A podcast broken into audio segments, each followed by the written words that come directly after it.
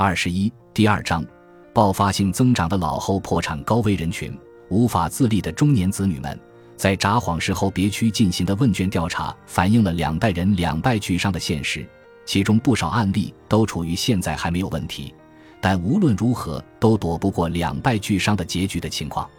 中老年子女无法独立，与父母同住，高龄的父母成了主要劳动力，支撑家庭开销。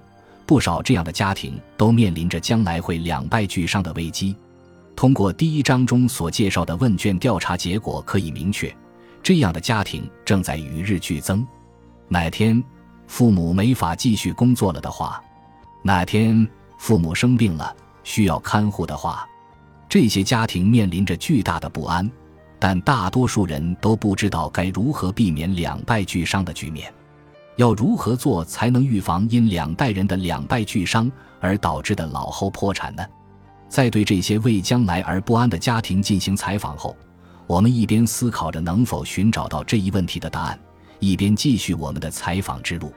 有这样一户家庭，在问卷调查中言辞激烈地诉说了对未来的不安，那便是挂川一家，他们的家庭年收入合计超过五百万日元。乍一看似乎并没有任何问题，这样的家庭为何会有陷入绝境之感呢？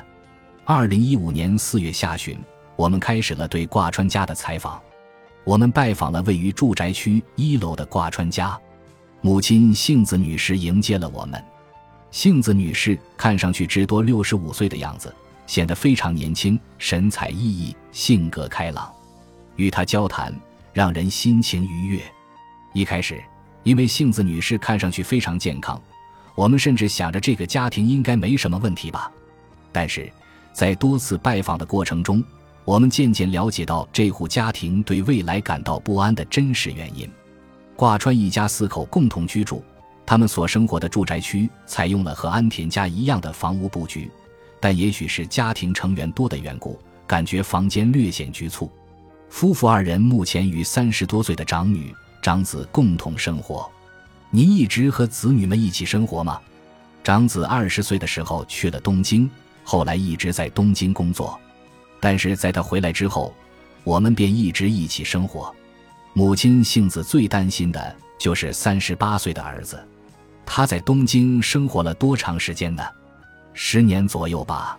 从札幌市内的专科学校毕业后。儿子便在东京一家与 IT 相关的企业获得了一份正式工作，因为是正式员工，工资似乎也不少，所以他租了月租五万日元的公寓，生活仿佛也渐渐步入正轨。当时我对他并不担心，我也曾去过他租住的公寓，他就是过着普普通通的生活呢。然而，始终在东京独自生活的儿子，三十岁过后的某一天。突然辞去工作，回到了老家札幌。刚回来的时候，儿子神色黯淡，闷闷不乐，也不与家人交流。问他究竟发生了什么事，他也默不作声。儿子在 IT 相关的公司工作的时候，虽然是正式员工的身份，但他还是被裁员了。随后，他想尝试从事自由职业，但因为很难接到工作，最后只得四处借钱。无可奈何之下，回到了老家。母亲幸子推测着儿子当时的心情，这般叙述着：“男孩子一般很少与我们言语交流，但是在万般无奈之际，他还是给我们打电话了。儿子在电话里对我们说想要回家了，之后就立刻回来了。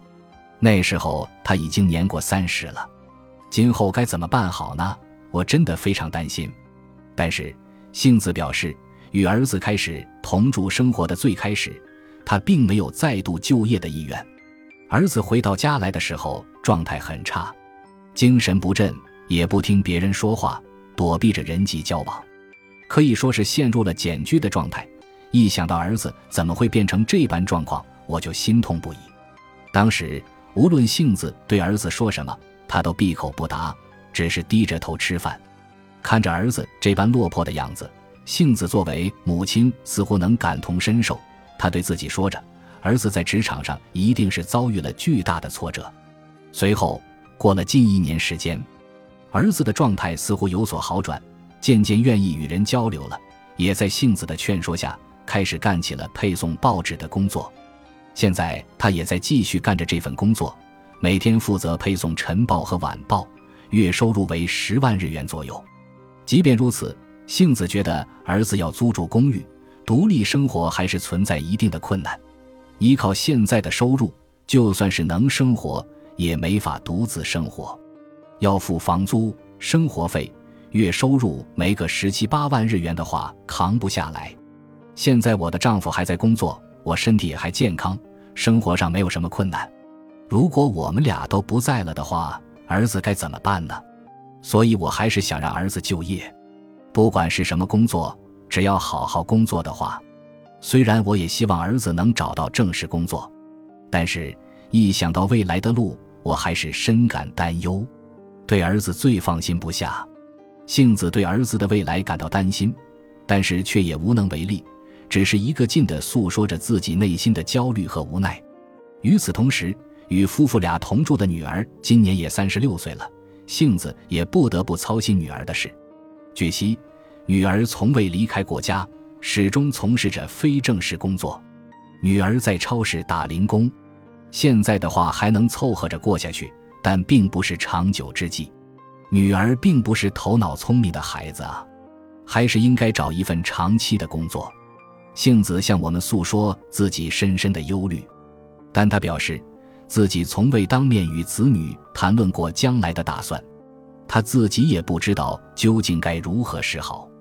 孩子们与我不太交流，即便我有时候会问以后有什么打算呢，他们也只是默不作声。我还曾经说过现在爸爸还能工作，但以后该怎么办呢？这样的话，但后来我也不再过问了。孩子们会问我那该怎么办呢？我也不知该如何回答。